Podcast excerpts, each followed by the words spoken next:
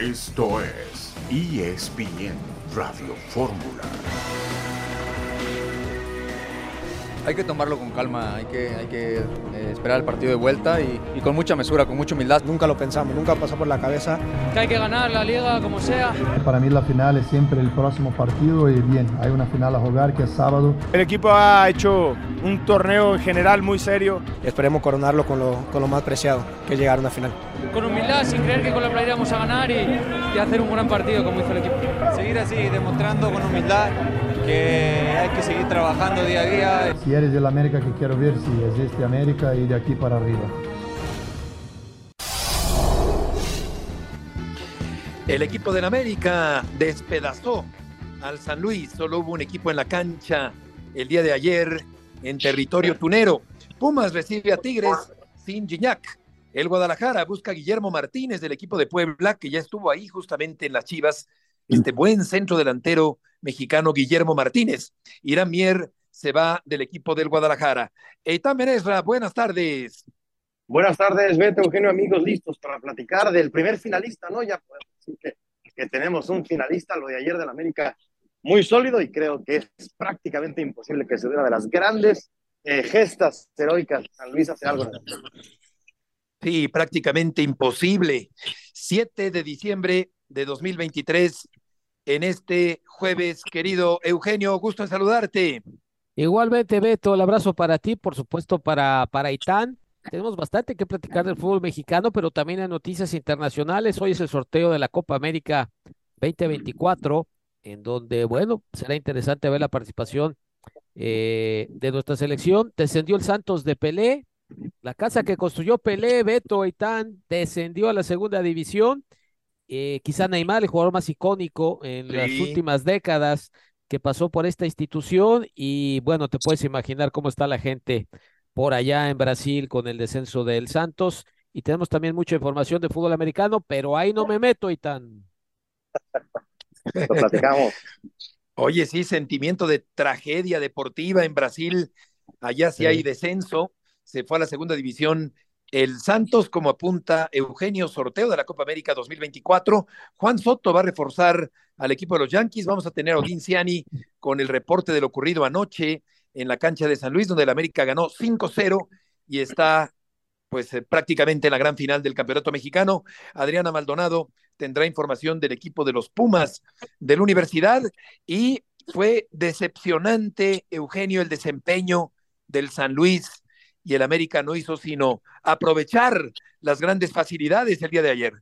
Sí, muy extraño desde la alineación no ver a Leo Bonatini, el brasileño, extraño, pero bueno, Gustavo Leal, que era el asistente de Jardine, que se quedó al cargo, había venido haciendo un buen trabajo, clasificó pues de una manera, no voy a decir que de rebote, pero con este nuevo sistema, ¿no? En donde equipos que no están en los primeros ocho lugares pueden pasar. Y, y, bueno, le ganó al Monterrey. Uno de lo que no se explica es cómo este equipo venció al Monterrey o qué dejó de hacer rayados. Sí, América le pudo haber metido siete u ocho, fueron cinco, pero pudieron haber sido bastantes más. Totalmente de acuerdo, una gran actuación de Fidalgo, entre otros. Escuchamos a Fidalgo justamente, a Jardiné, a la Yunya Valdés en el arranque de ESPN Radio Fórmula. Rafael Nadal anunció la semana pasada su regreso a la competencia ATP de Brisbane dijo que lo normal es que sea su último año en activo, aunque no puede asegurarlo al 100%. Y el polémico Kyrgios, Eitan, finalista de Wimbledon, el año pasado quedó fuera de la lista de Australia. Esto implica que no va a jugar el primer Grand Slam del año que viene o que necesitaría Kyrgios, Eitan, una invitación para poderlo jugar. Sí, que es un jugador muy polémico, que no parece sí. compartir los valores habituales de este deporte. Por ahí hay una serie muy buena en Netflix que lo retratan. Buenísima. Muy bien. la verdad es bien interesante, pero llama la atención, sí, es eh, rompe con todos los eh, con todas las formas habituales de este deporte como el tenis. Sí, desparpajado, único, rebelde Kirchhoff. Platicaremos sobre el San Luis América de ayer al volver en ESPN Radio Fórmula.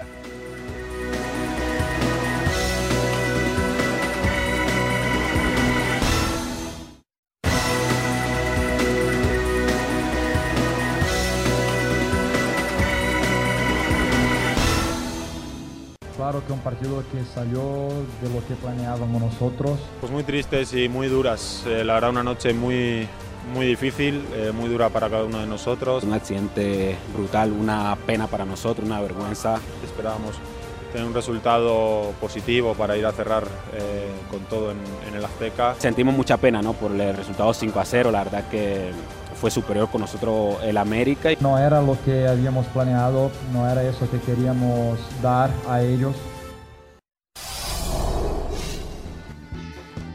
El América despiadado, el San Luis ensimismado y acabado y ausente. El mejor partido del América en todo el torneo hizo trizas al equipo de San Luis, que fue muy inferior. Solo hubo un equipo en la cancha. El América no tuvo rival. Un equipo de San Luis sin idea, sin la menor idea, está prácticamente eliminado. Odín, mucho gusto en saludarte. ¿Cómo estás, Beto? Qué gusto saludarte también a Itán y a Eugenio. Qué gusto saludarlos. Pues sí, fíjate que no sé yo cómo calificarlo, si fue un accidente del San Luis o un acierto del América, porque, a ver, tú comentas y dices el mejor partido del América. Lo que pasa es que ayer, por ejemplo, platicaba yo con Jacobo Payán, que es el presidente del equipo, y él decía, nosotros estamos tranquilos, sabemos lo que tenemos, competir contra un América de ese nivel. él me decía, mira, Vitiño y Murillo son muy rápidos y contra el América no se ven rápidos. A mí me pareció increíble, mi querido Beto, ver de inicio a Vitiño y a Murillo como delanteros, como puntas. No ver a Bonatelli, por ejemplo, en la cancha desde el inicio, no tenías forma de dañar al América. Era, era imposible porque los jugadores que te generan el fútbol, el fútbol de media cancha para adelante, ahora eran los delanteros y no tenían a quién mandarle ese balón para hacer la punta y poder lograr los goles, ¿no? Entonces, al final muy triste lo que pasa con el San Luis, pero la directiva sabía y entendía, ayer platicando con él, se queda Gustavo Leal aún con esta derrota porque entienden el nivel de fútbol que ellos tienen y competir contra el América ya a estas alturas es imposible, ¿no? Entonces, sí. la verdad que fue una tragedia el día de ayer en San Luis Potosí, una transmisión exclusiva por ESPN completa de más de 12 horas de transmisión en vivo y cerramos con este dolor, con esta tristeza de ver al San Luis eliminado, a un América ya prácticamente clasificado. Al término del partido, Beto, tuve la oportunidad de platicar pues con varios personajes, entre ellos con Malagón, con Henry, con Jardiné, y de, realmente caíamos en lo mismo porque mi pregunta para ellos es, están en otra final, ¿no? Y ellos, siempre platicando y respetando al rival, dicen, no, faltan 90 minutos en el Azteca, Odín, y seguramente habrá algo distinto. En el Azteca tendremos que cuidar este marcador, seguir atacando. Entonces, todos sabemos y entendemos que difícilmente el San Luis logre sacar un resultado tan abultado, un 5 a 0 en el Estadio Azteca, y que el América no logre hacer nada, yo creo que es imposible. Si te parece, Beto, vamos a escuchar las palabras de Malagón, las palabras de Henry Martin y de Jardinet al término del partido. Perfecto. Imparable el América, ¿no? No, todavía no estamos en la final. Falta todavía, falta un partido y tenemos que tener mucha humildad para salir y dar lo mejor de nosotros como ahora.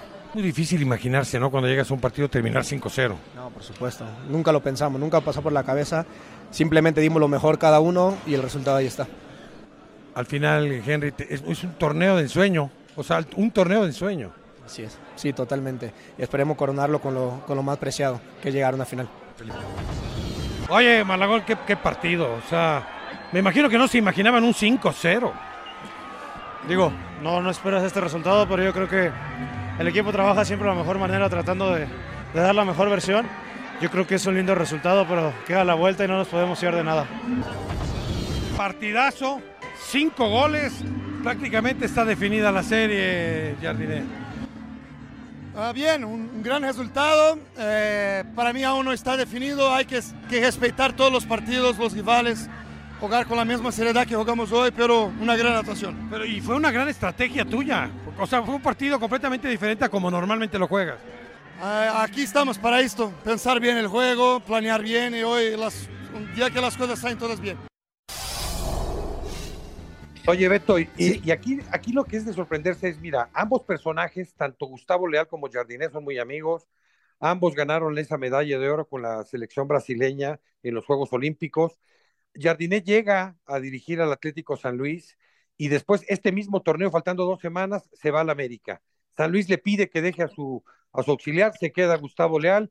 Gustavo hace un muy buen torneo al inicio de líder general, después se cae, y después en un play-in logra clasificar a una liguilla, vence a Rayados, llega contra América, pero aquí, aquí suma ya no el tema de la amistad, del cariño o de ser el maestro y el pupilo, sino ya en la cancha, en estos 90 minutos, el respeto a la afición, a los colores que representan, se olvida absolutamente todo. Y bueno, Jardiné, junto con su equipo, devastaron a un San Luis que no tenía para más, que era imposible que pudiera llegar a la final, ¿no? Sí, totalmente. Fue una paliza. El América destrozó al equipo de San Luis. Lo peor es que el San Luis ni siquiera compitió. Y los americanistas son prudentes, políticamente correctos, según acabamos de escuchar en tus oportunas entrevistas. Odín, muchas gracias por tus aportaciones del día de hoy. Al contrario, Beto, fuerte abrazo, hermano. Estamos para servirles. Igualmente, que te vaya muy bien. La mayoría, Eugenio, dábamos como favorito al América, sí. pero no imaginábamos que fuera a ser un 5-0 en el partido de ayer. Lo que pasa que no le salió nada a Gustavo Leal, esa es la verdad. Creo que le pesa la falta de experiencia. Eh, ya venía de ganar el, el, play-in, pero aquí se topó con pared, esa es la verdad. Hay cambios bastante extraños, que eso sería interesante una rueda de prensa preguntarle, ¿no? Sí, o sea, ¿por claro. Qué, ¿Por qué no pusiste a Bonatini de inicio, al propio Dam? Eh, no me diste los riesgos, parecería que por momentos querían jugar al tú por tú con un equipo que te pasó por encima, no se ajustó.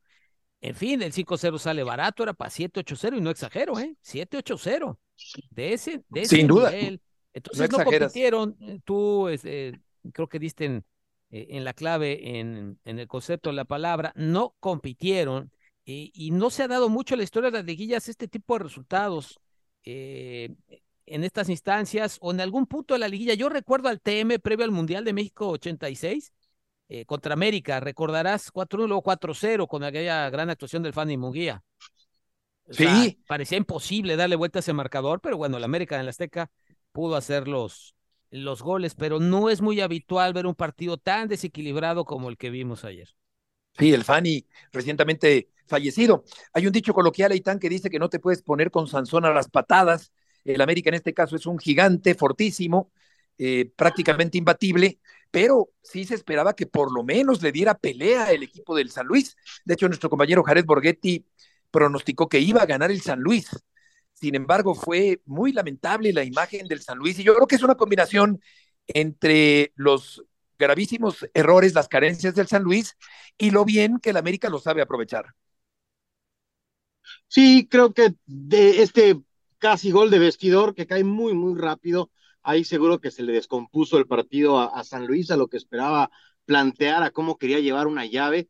Muchas veces creo yo que, que hay que pues solamente salir con vida, ¿no? Y si puedes perder por uno y por ahí dar la sorpresa de visita, era difícil, pero bueno, una desventaja de un gol, una desventaja de dos goles, pero se vino abajo San Luis. Y el tema es que fueron cinco y como dicen ustedes, siete u ocho. Se notó la diferencia quizá no de cinco goles existe entre San Luis y América, pero es un plantel más sólido, es un mejor equipo, es, es un firme candidato a campeón contra un equipo que pase lo que pase, si se lleva otros cinco en el Azteca San Luis, creo que ya es un muy buen torneo para ellos. Creo que sí se notó diferentes niveles y expectativas de los equipos.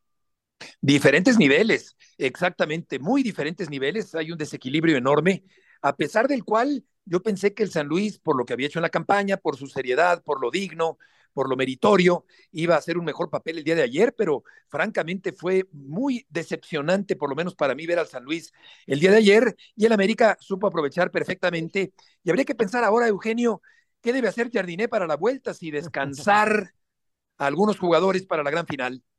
Tengo que descansar, ¿no? Si hay alguien tocado, cansado, puede ser, pero eh, sí te da el margen para rotar, evidentemente, pero recuerda que ya con la fecha FIFA y el haber clasificado directo, eh, subieron 20 días sin jugar. Yo pienso que no jugar no será una gran idea, este, que sí te da la oportunidad de rotar, pero no es para volverse locos, la verdad. La verdad, tú quieres que lleguen los jugadores a tope, yo pienso que deben de jugar, quizás dos cambios, sí, puede ser, puede ser que eso pase por la cabeza del técnico brasileño, pero yo soy la idea de no rotar tanto.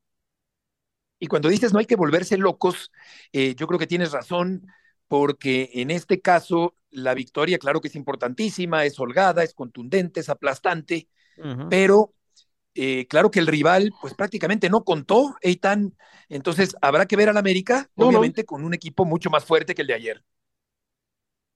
Sí, que tanto Pumas como Tigres, cualquiera de los dos, Tigres es favorito en, en esa llave, ya lo platicaremos, pues debe ser un rival eh, Claro. más serio para, para el América que ayer definió la llave. Digo, no creo que aquí haya un mundo en el que San Luis le gane por seis goles al América en el Azteca. Entonces, sí, eh, ya hicieron el trabajo y lo que sea, lo que sigue será, me parece, pues llegar sin lesionados a la final. Sí, fue un fantasma el San Luis desprovisto de alma, de espíritu, de garra y desprovisto de fútbol, que es lo más importante. Sin fútbol no puedes confrontar, Eugenio, a un Sí, equipo que sí juega fútbol y que lo juega de manera espectacular como es el América. Sí, muchas veces se dice, sobre todo torneo regular, que en el fútbol mexicano cualquiera le gana a cualquiera. Ya en estas instancias creo que ese principio no aplica, ¿eh? ya no cualquiera le gana a cualquiera. Creo que ya hay diferencias muy, muy marcadas. Y este equipo, el problema es que no Sí. compitió, no jugó para cerrar el juego y, y- y pensar en la vuelta. Yo creo que pensaron en sacar ventaja eh, para poder tener ligera chance, pero no, les pasó un tráiler sin frenos por encima, ni se dieron cuenta. Totalmente. Haz de cuenta que jugó solo, que jugó solo el América Tal el día de ayer, con todo triste. respeto para el equipo de San Luis. Sí, Vamos a hablar de, de la otra semifinal al volver en esta tarde. Díaz, Benesra y Murrieta en ESPN Radio Fórmula.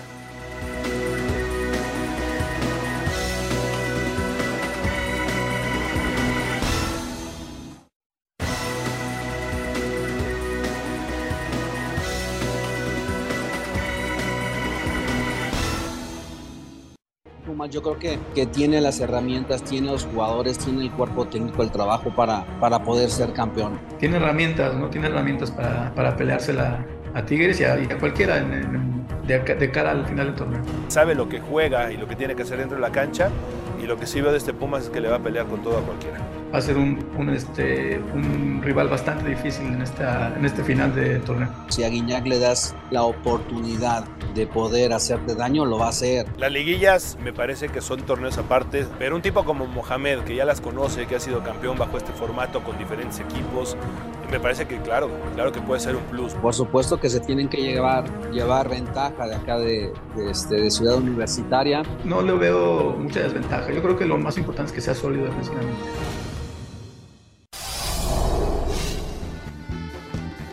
Olalde, Patiño y Beltrán, tres símbolos del equipo universitario para el partido frente al conjunto de los Tigres. Y yo creo que sí, efectivamente, eh, Pumas tiene la garra, tiene el buen fútbol también, una buena labor táctica y técnica por parte de Antonio Mohamed. Y no estará Gignac, Eitan, en el primer partido de esta semifinal. Sí, Beto, este, una llave complicada, Tigres es favorito, eh, Pumas tendrá que sorprender, no tiene la ventaja, me parece que en casi nada, pero Mohamed me parece que le ha sacado un muy buen, eh, que ha sido capaz de tomar todo el talento de su equipo y en el buen sentido exprimirlo, así es que debe ser una llave pareja, pero sí me parece que Universidad eh, la tiene cuesta arriba contra unos Tigres que, que tienen más plantel, que están acostumbrados a estas instancias. El Chino Huerta, Eugenio, nueve goles en el torneo, eh, 36% del aporte de goles en el equipo universitario, dos asistencias, 24 oportunidades de gol. Es el número dos de Pumas detrás de Salvio, el argentino. En cuanto a oportunidades de gol, el Chino Huerta con su dinámica, con su movilidad, con su gambeta, que además puede meter goles, me parece que es un jugador importante a seguir en este duelo frente a los Tigres. Sí, sí, sí. Aunque Chivas le dio muchos espacios, digo, hablando del acontecimiento más reciente, ¿no? Eh, le dejó espacio, se movió en otras zonas, eh, creo que no lo marcaron bien. En ese sentido, creo que Tigres deja menos espacios, juega menos el mano a mano y va a intentar de alguna manera marcar de mejor manera, pero sí es el jugador revelación para muchos, el mejor jugador mexicano del torneo.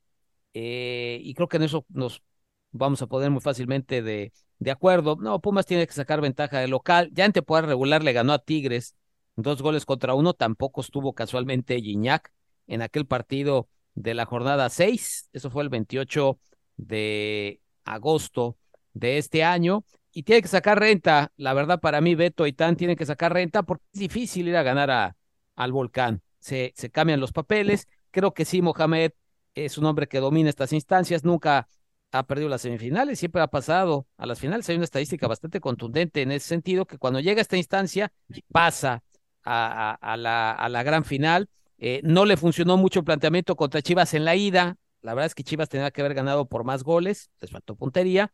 En la vuelta ya conocemos cuál fue la historia. Así es que a sacar ventaja de la localidad para llegar con crédito, porque allá se pone difícil.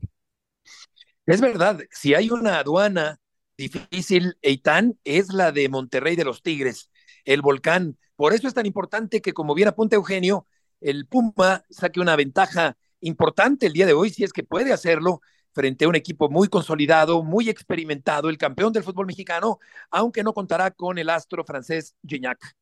Sí, la verdad es que es, creo, casi imposible pensar en que Puma, si no gana hoy, pueda ganar la llave. Tiene que sacar ventaja, tiene que, si puede, que sea más de un gol, porque es muy difícil meterse al volcán en instancias de liguilla. Seguramente con, eh, o tratarán de que esté Guiñac eh, en la vuelta. Así es que soy para, para Universidad tiene que cambiar los papeles porque en los cuartos de final creo que también, aunque como bien dice Eugenio Chivas tuvo muchas oportunidades y solo sacó un gol de ventaja, Mohamed y Pumas sabían que tenían la vuelta en casa y eso lo aprovecharon para, pues, solamente perder por un gol a pesar de las circunstancias. Sí, en medio de esta chinomanía rehecha en Ciudad Universitaria. Adriana, gusto en saludarte. No, no la escuchamos. A ver, Adriana, si te podemos eh, tener, escucharte con tu reporte del equipo universitario. Y la banca también tiene que ver, puros extranjeros, por cierto, en los cuatro equipos que sobreviven. Uno está ya con los Santos Óleos, como es el San Luis, pero hoy también dos sudamericanos, Antonio Mohamed Eugenio por una parte y Siboldi por el otro lado. Pero muy hechos en México, ¿no? También hay que decirlo. De acuerdo, claro. Que, que, han madurado y se han hecho en, en México. Hablas de Gignac, que no va a estar, y sí, siempre jugador de esa categoría eh, se extraña, pero Ibáñez anda bien, y, y, siendo que el primer partido es el CU, yo creo que Ibáñez puede ayudar mucho a recorridos, sobre todo defensivos, cosa que no hace Gignac, así es que todo tiene su punto a favor y en contra. Sí se le puede extrañar su, su calidad, su contundencia, pero Ibáñez anda bien y por su juventud y su exposición creo que puede hacer un trabajo muy bueno cuando Tigres tenga que, defender. Adriana Maldonado, adelante con la información. ¿Qué tal, Vito? ¿Cómo están? Excelente tarde. Pues ya andamos aquí en el hotel de concentración del equipo de los Pumas, un poco de lluvia que se está haciendo presente aquí al sur de la Ciudad de México. Les comparto, no hay muchas novedades alrededor del equipo universitario, así como se los he reportado en los últimos días. Hay hermetismo en el plantel que dirige Antonio el Turco Mohamed. Es una instrucción que incluso dio el cuerpo técnico, quiere un grupo unido y concentrado por completo para esta fiesta grande del fútbol mexicano. Así es que les puedo adelantar un poco cómo estaría saltando el equipo para esta noche para enfrentar a los Tigres. No se avecinan cambios en la alineación titular del estratega argentino, tomando en cuenta que en la última alineación que presentó en el duelo de vuelta ante las Chivas del Guadalajara dejó muy buenas sensaciones. Por ahí la incorporación de Robert Ergas, que si bien es un lateral por izquierda, ahora tuvo una función más como volante ofensivo. Parece ser que Antonio Mohamed le dará la misma confianza a ese cuadro titular para enfrentar esta noche a los Tigres, que bueno, de acuerdo a las estadísticas, por un lado, el duelo en el banquillo, Antonio Mohamed con récord invicto en la ronda de semifinales y unos Tigres que al menos en fase finales no han podido vencer a los Pumas en el Olímpico Universitario. Hay probabilidad de lluvia del 70% en la Ciudad de México. De hecho, en este momento está lloviendo fuerte.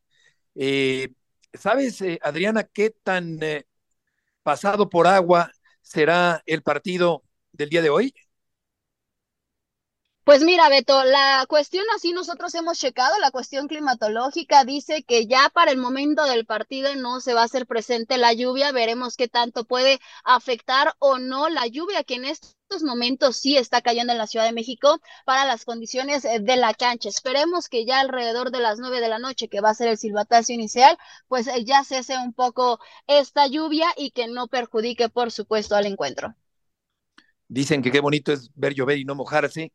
Ayer se empaparon los 22 o más de 22 porque se hicieron cambios por racimos en el partido en San Luis. Vamos a ver qué ocurre el día de hoy. Adriana, muchas gracias por la información. Gracias, Beto. Y nada más como último decirle a toda la gente pues que tome sus precauciones porque más allá de la lluvia, más allá del tráfico, también boletos agotados. Por tercer partido consecutivo habrá un lleno en el Olímpico Universitario. Perfecto, llenazo en Ciudad Universitaria. Adriana, que te vaya muy bien. Buenas y húmedas tardes. Y vamos con la entrevista que le hizo precisamente a Adriana, a David Patiño, un emblema del equipo universitario. ¿Cómo ve hoy al equipo universitario en esta liguilla de la Apertura 2023? Defendiéndose bien, atacando bien, con jugadores que se destacan como Chino Huerta y, y con los refuerzos que de alguna manera pues han dado resultado con los dos centrales, eh, Fernández, en fin, este, tiene un equipo bastante fuerte y creo que va a ser un, este, un rival bastante difícil en, esta, en este final de torneo. Chino Huerta está siendo muy importante en, en, en, el equipo y que seguramente va a ser su actuación determinante en los dos partidos, así como la de otros jugadores y también la de Guiñac, que todos sabemos que se ha caracterizado por, por ser esa, ese jugador que ha marcado diferencia viniendo como jugador extranjero a un equipo mexicano. Para usted, hoy el chino Huerta está listo para emigrar. Sí, Sí, sí, sí, sin duda. Ojalá le tenga una oportunidad. Este, y creo que si se diera y está con, con, con, gente que le pueda ayudar para hacer conexiones allá y todo esto, pues sería un buen momento. Es muy joven y, y, y creo que tiene fútbol para, para pelearla también allá. Así como lo hicieron con, con Rubalcaba, ¿no? Rubalcaba también, ahora que lo menciona eh, David Patiño, aunque Huerta, claro que tiene, yo creo, una mayor proyección. Eugenio, un jugador realmente importante que ya está en la selección mexicana. Sí, sí, sí, tiene ángel, ¿no? Este chavo tiene mucho ángel, tiene una gran conexión. Mucho ángel, mucho carisma. Sí, sí, sí, y por eso, entre otras cosas, obviamente, su fútbol, sus resultados, conecta tanto con la, con la tribuna. Eh, yo pienso que sí será interesante que en algún momento se le pueda dar la oportunidad. Ahora lleva poco tiempo brillando, no es que sea un jugador que digas, bueno, ya tiene varios torneos destacando. Yo creo que a veces también, eh, no que se precipite uno, yo creo que es un jugador que sí debería intentar algo más allá de las soteras mexicanas, pero es fácil volarse, ¿no? Sí tiene condiciones. Por ejemplo, yo no lo veo jugando de extremo en Europa, por lo menos no en un equipo importante. ¿Por qué? Porque no tiene gambeta, por ejemplo, ¿no? Puede jugar en otra zona y bajo otras circunstancias, sí, y habrá que ver qué equipo. Yo creo que hay que dejarlo, eh, hay que aguantarlo un poquito, tiene 23 años, es una muy buena edad para, para madurar y entonces sí pensar en dar el, el salto. Lo que pasa que hay tan pocas estrellas en la Liga Mexicana que por ahí destaca alguno y ya, ya lo ponemos en el Real Madrid, Beto. Por favor, tranquilos. Sí. Hay que ir, hay que ir eh, paso a paso con, con Huerta, que tiene una gran dinámica. Estaremos platicando con Eitan y con eh, Eugenio acerca del sorteo de la Copa América y de la NFL también al volver en este jueves. Pasión, determinación y constancia es lo que te hace campeón y mantiene tu actitud de ride or die baby. eBay Motors tiene lo que necesitas para darle mantenimiento a tu vehículo y para llegar hasta el rendimiento máximo desde sobrealimentadores, sistemas de sonido, tubos de escape, luces LED y más. Si buscas velocidad, potencia o estilo, lo encontrarás todo en eBay Motors. Con más de 122 millones de piezas, siempre encontrarás justo lo que buscas. Y con Guaranteed Fit de eBay, tienes la garantía de que tu pieza quede perfectamente a la primera o se te devuelve tu dinero. Porque con eBay Motors, quemas llantas y no tu dinero con las piezas que buscas, a los precios que quieres. Tu auto se convertirá en el MVP que te dará el triunfo. eBay Motors. ebaymotors.com. Solo para artículos elegibles se aplican restricciones.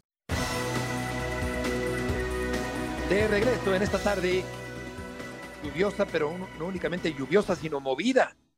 Hace como hora y media un fuerte temblor trepidatorio y oscilatorio en la Ciudad de México, 5.7 grados en esta capital, también en el Estado de México y en Puebla. Ojalá que todos los que nos están escuchando se encuentren bien. Vamos a ir con el sorteo de la Copa América el día de hoy, 7 de diciembre, el torneo que se va a jugar del 20 de junio al 14 de julio del año que viene en diferentes ciudades de Estados Unidos y el evento se va a realizar allá en Miami. Vamos a ver cómo les va a los equipos que están en los siguientes bombos. Eitan en el 1, Argentina, México, Brasil y Estados Unidos. En el 2, Uruguay, Colombia, Ecuador y Perú. En el 3, Chile, Panamá, Venezuela y Paraguay. En el 4, Jamaica, Bolivia, el ganador de Canadá y Trinidad y el ganador de Honduras y Costa Rica. Sí, vamos a ver qué, cómo le va a selección mexicana que tiene cuentas pendientes en el torneo, eh, que tiene cuentas pendientes en participaciones en los Estados Unidos. Después de un accidentado acceso a, a este torneo, cabeza de serie la selección mexicana, sabemos que que le debe ir bien, pero que le vaya bien, pero dependerá mucho de, pues un poco de la suerte, ¿no? Aunque México no debería preocuparse porque lo hizo cuando participaba de manera frecuente en Copa América de la primera fase. México, cuando iba a las Copas Américas, estaba ahí entre los terceros y segundos lugares y las semifinales consistentemente. Pilar Pérez estará en el sorteo de la Copa América. Pili, gusto en saludarte. Adelante con la información. Igual, Beto, saludos a ti, a Itania, Eugenio. Aquí estamos en el Diesel Night Center, en donde a las 7.30 hora del este se llevará a cabo este sorteo tan esperado de la Copa América 2024. Ya repasaban por ahí eh, los bombos. Claramente el hecho de que México sea cabeza de serie por lo menos le asegura que no se estará enfrentando a los equipos pues más dominantes de este torneo hasta las instancias finales, pero sí creo que que es una prueba importante para la selección mexicana previo al Mundial, también es una prueba importante para el mismo país, Estados Unidos, eh, para ver cómo es que se maneja el tema de las sedes, van a ser 10 estados diferentes, 14 estadios, y vamos a ver también el tema de la afición, ¿no? Cómo, cómo termina respondiendo a un torneo como este previo a lo que se vivirá en el 2026. Así que eh, hay muchas focos alrededor de lo que sucederá hoy y sobre todo en selecciones específicas como Argentina, como Brasil, el hecho de que el presidente de la Federación Brasileña no pueda viajar a Miami por tener problemas con la ley en su país, que sea prácticamente el único que no va a estar presente en una Brasil que le está pasando muy mal a nivel de resultados. Vimos cómo cerró las eliminatorias con esa seguidilla de derrotas, el no saber si Ancelotti estará o no dirigiéndolos para entonces, si será Dilis como técnico interino el que se mantenga. Del otro lado, Argentina, ¿no? La actual campeona del mundo, actual campeona de la Copa Oro, que también pues, tiene mucha incógnita alrededor de qué va a suceder con Lionel Escalón. Eh, porque al principio se decía que no viajaba para el sorteo, al final sí estará ahí, llegó, me parece, hace unos minutos a la ciudad de Miami. Eh, hoy en la mañana, con Nebol, inauguró unas oficinas en el área de Brico, donde está el mural de Lionel Messi, eh, que van a estar sirviendo, por supuesto, para esta Copa América, para lo que venga en la Copa del Mundo y también para las canchas que inauguraron hace unas semanas también por el lado de la Florida para reclutar talento joven y, no estuvo presente el técnico todavía de la selección de Argentina. Así que hay muchísimo alrededor de este sorteo. Saludos Pilar, ¿cómo estás? Eugenio Díaz de este lado, qué gusto eh, hablar contigo, Pili. Eh, después de, muchas cosas que ha habido en relación a tanto movimiento de las elecciones, parece que va a seguir el mismo formato, ¿no, Pili? Que, que son muchas sedes y que las elecciones, en el caso de la de México particularmente, que es la que nos incumbe, va a jugar en una ciudad diferente cada uno de los partidos y esto pues a los entrenadores no les gusta, ¿no? Porque es mucho desgaste, pero parece ser el mismo formato, ¿verdad? Así es. De hecho, eh, revisando más o menos, Eugene, ¿cómo estás? Un saludo. En las ciudades que se va a estar manejando México, por lo menos en la fase de grupo, será Texas, California y Arizona, los estados que son estados, sabemos, la afición responde muy bien, donde prácticamente la selección mexicana pues es local. Después, pasando la fase de grupos, podría ser Charlotte, New Jersey, el MetLife Stadium, eh, por supuesto que, ya lo conocen, eh, y Miami, ¿no? Llegando en, dado caso a la final, Florida, en Fort.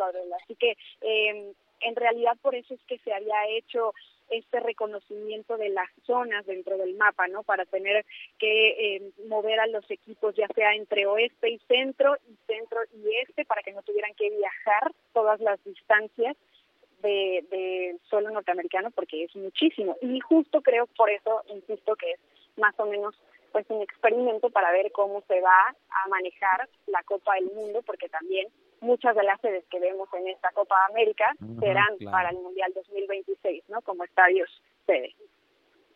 Hola Pilar, ¿cómo estás? Te saluda Eitan. tú que estás eh, inmersa en, en el ambiente de, de Estados Unidos, eh, en la sociedad, en el público, al deporte, ¿hay expectación por, por el torneo, por la Copa América? Sabemos que el fútbol, ah, desde que llegó Messi ha tomado otro nivel, pero tú percibes que, que la gente en los Estados Unidos está pues eh, animada, emocionada porque otra vez regresa la Copa América a los Estados Unidos o te parece que todavía no prende?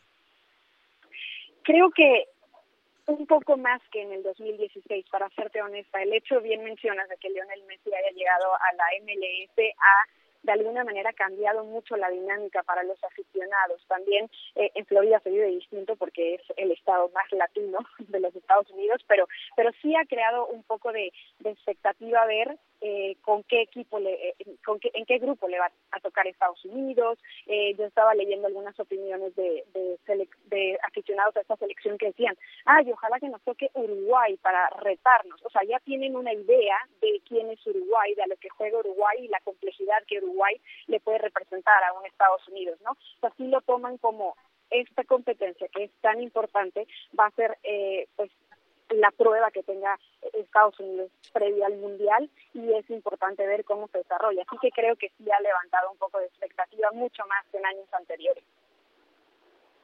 Correcto, Pili, muchas gracias por la muy completa información. Un abrazo, gracias a ustedes. Igualmente, que te vaya muy bien. Vamos a ver en qué grupo queda el equipo mexicano. Será una buena prueba, Eitan, para el conjunto de México, que le hizo un gran partido a Alemania pero después volvió a dejar mucho que desear frente a Honduras en esta parte final del año. Sí, y decía yo de cuentas pendientes porque la Copa América en Estados Unidos pues trajo ese, ese feo 7 a 0 con Juan Carlos Osorio. Tendrá que México jugar mejor. Yo insisto, creo que que a tope hemos visto y veíamos cuando México empezó a participar, que estuvo cerca de inclusive campeonatos, que era invitado frecuente en semifinales, entonces es un muy buen reto y se tienen que aprovechar los partidos deseando que se juegue bien y que se consiga un buen resultado. Y en cada partido y en cada torneo se eh, pone la lupa, Eugenio, encima del entrenador Jaime Lozano de la selección mexicana. Más en este, porque además se ha hecho público, ¿no? Que es el primer filtro de cara a una continuidad, de cara al Mundial. Se sabe que es así, que esta es la primera realmente, digamos que es el primer examen importante para, para Lozano.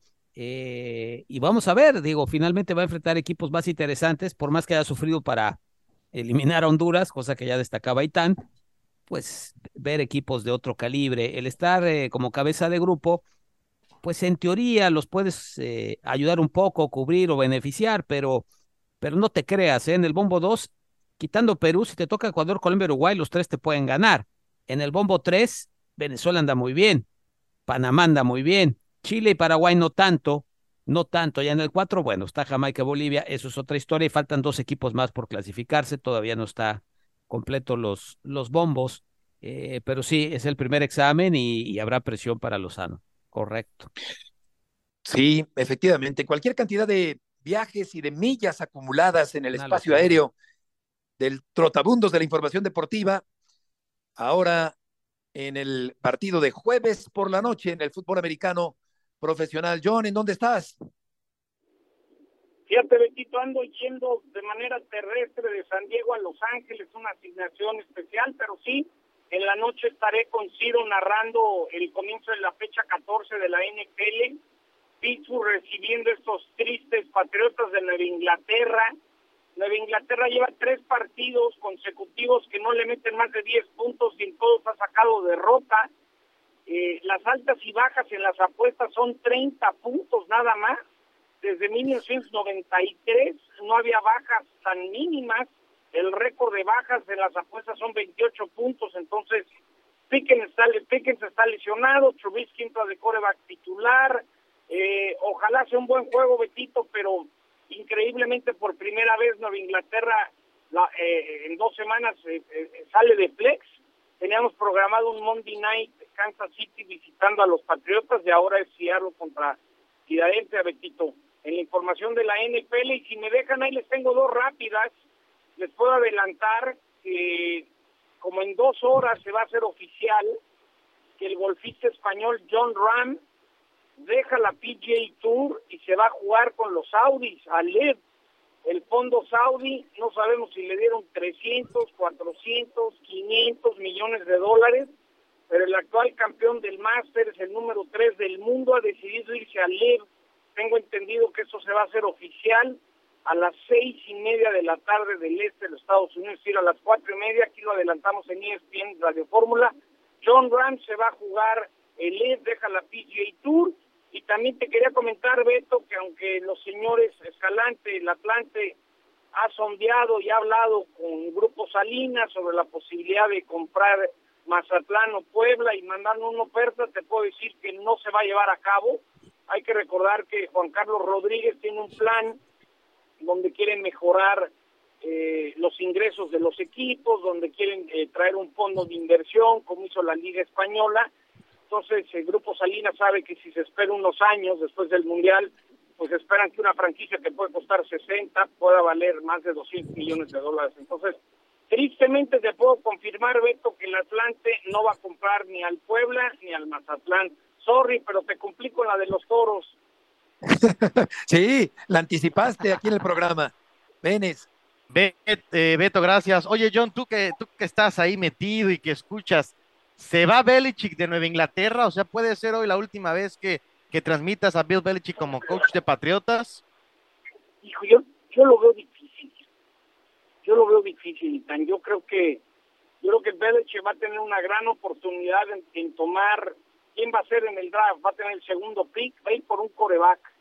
Yo de lo que he visto, eh, don Roberto Kraft eh, confía a ciegas de, de, de, Belichick. Yo no creo que Belichick se vaya a ningún lado. Y creo que Belichick sabe, porque también tiene su orgullo, que el año que entra va a tener la opción de buscar un coreback importante. Entonces, yo siento, quizás me equivoco y tan, que hay, hay Belichick para rato en los Patriotas, por más que te caiga mal. oh, ¿qué sabes, John? ¿Qué me sabes, John? No me hablas al tanteo. Trota, muchas gracias por tus aportaciones del día de hoy. Gracias, un abrazo y este y a ver si aparece Ciro, porque nomás aparece un día a la semana para narrar el Thursday Night. No sé. Irresponsablemente, sí. Es figura. Es figura, sí, es figura, sí. Ciro. No lo merecemos. Y sí. Y, no, y, por último, nomás diría, pues, no dejo de estar sorprendido que John Ram, tengo muy buena relación con John Ram, se vale, pero imagínate que de repente te digan 300 millones de dólares, 400 millones de dólares, pues, pues ahora sí que si te los ofreces, brincas, ¿no? Claro, claro, totalmente. Gracias, John. Buen camino, buen camino allá en carretera en California. Están en duda Alexis Vega y el Pocho Guzmán para salir de las Chivas, pero el que ya está fuera es Irán Mier, defensa central. Eugenio queda fuera del equipo Guadalajara. Ah, ya no jugaba. Sí, de hecho fue una contratación como muchas que ha tenido Chivas que pues que no se entienden, ¿no? Sinceramente no se entienden. Él había tenido también problemas con lesiones, había regresado y pues sí, ya ya no ya no jugaba. Básicamente ya no jugaba, tampoco su jovencito, ¿no? Aquí creo que sí se justifica, ¿no? Este tipo de cambios, como otros que no se justifican y que luego los andas recontratando. Ya ves que es la especialidad de la casa. Sí, el que fue más regular fue Briseño en este, en este torneo, el campeonato mexicano. Y en Cruz Azul, Salcedo está a punto de irse, Dueñas también, Escobosa también. Varios cambios ahí están en el equipo cementero. Pues sí, digo, lo único bueno creo es que los están haciendo antes de empezar el torneo, porque ya en que luego Cruzul tiene especialidad de hacer cambios por ahí de la fecha 8 o 9. A mí me parece que hay mucha presión sobre la máquina. Ha sido muy cuestionada las formas y a quién han elegido para encabezar este proyecto deportivo que comenzará en la máquina. Entonces, más les vale empezar bien porque la gente de Cruzul no está contenta. Sí, definitivamente, definitivamente eh, se, se hacen eh, contrataciones tardías. Y Guillermo Martínez, que es este muy buen centro delantero, Eugenio, corpulento, gana todas por arriba, buen cabeceador, juega bien de espaldas, mete bien el cuerpo, un buen delantero, tiene gol. Es muy posible que regrese al Guadalajara. Sí, sí, sí, increíble, ¿no? Que regrese. Uno tiene que a veces hay jugadores que se tienen que ir para crecer, eh, pero los prestas. Cuando los vendes es porque ya no te interesa, porque la gente que está al tanto de este tema, pues no le ve ya mayor eh, rendimiento, mayor crecimiento, y pues otra vez, ¿no? Se repite la historia. Creo que sí es interesante esta contratación. Eh, por la posición, se sufre mucho en esa posición, sobre todo con los mexicanos. Tienes todas las razones, muy competitivo en el aire, las gana todas. Y, y es un jugador que también se entrega, que corre mucho, en fin, eh, y que puede seguir creciendo. Creo que es de esos futbolistas que todavía pueden dar algo más. Así es que sí le veo bastante sentido eh, a esta contratación, que repito, es bien difícil encontrar centros delanteros nacionales, ¿no? El otro es Sepúlveda, que también me gusta, el de el de Cruz Azul, pero es cierto, eh, le queda todavía algo, dice Eugenio, y lo pone bien en contexto, Eitan, porque no es ningún jovencito en esta tardanza de muchos jugadores mexicanos en la consolidación, pero Martínez creo que puede ser un buen eje de ataque del equipo del Guadalajara. Sí, sí, la verdad es que sí, e, e, es una, no sé si pena es, es lo mejor, pero que tenga que salir y luego volver, pero las Chivas con este candado que tienen de, jugar con mexicanos, que es respetable y no nos vamos a pelear ahora si está bien o no, pues tienen que buscar eh, soluciones de cualquier lado en donde se pueda y luce como algo interesante y yo creo que, que, se va a dar porque Puebla también hace muy bien esto, ¿no? Como que encontrar valor en jugadores y luego a poder hacer transacciones que les beneficien. Claro, usted estaba perdido, por este último, Andaba en cafetaleros, andaba en mineros, andaba en Cancún de Celaya, o sea, este tipo estaba perdido y nadie le hacía caso. Y lo retomó Puebla y la verdad muy bien. Sí, la verdad muy bien. Y por último, algunos medios en Ecuador mencionan que Lautaro Díaz y Lorenzo Farabelli llegarían al Cruz Azul junto con Martín Anselmi, que dirige ahora al Cruz Azul, es el nuevo técnico en esta incursión de Iván Alonso tan controversial después de lo que ha ventilado el Pachuca con respecto a alguna conducta reprobable según el Pachuca sin embargo, a pesar de toda esta información, Cruz Azul desoyó esta información, estos datos y ha contratado tanto a Alonso como a Anselmi para el próximo torneo. Estamos llegando al final del programa. Gracias por acompañarnos en esta tarde. Eugenio Aitán, buenas tardes. Que les vaya muy bien. Hasta mañana. Hasta luego. Buenas tardes. Buenas tardes.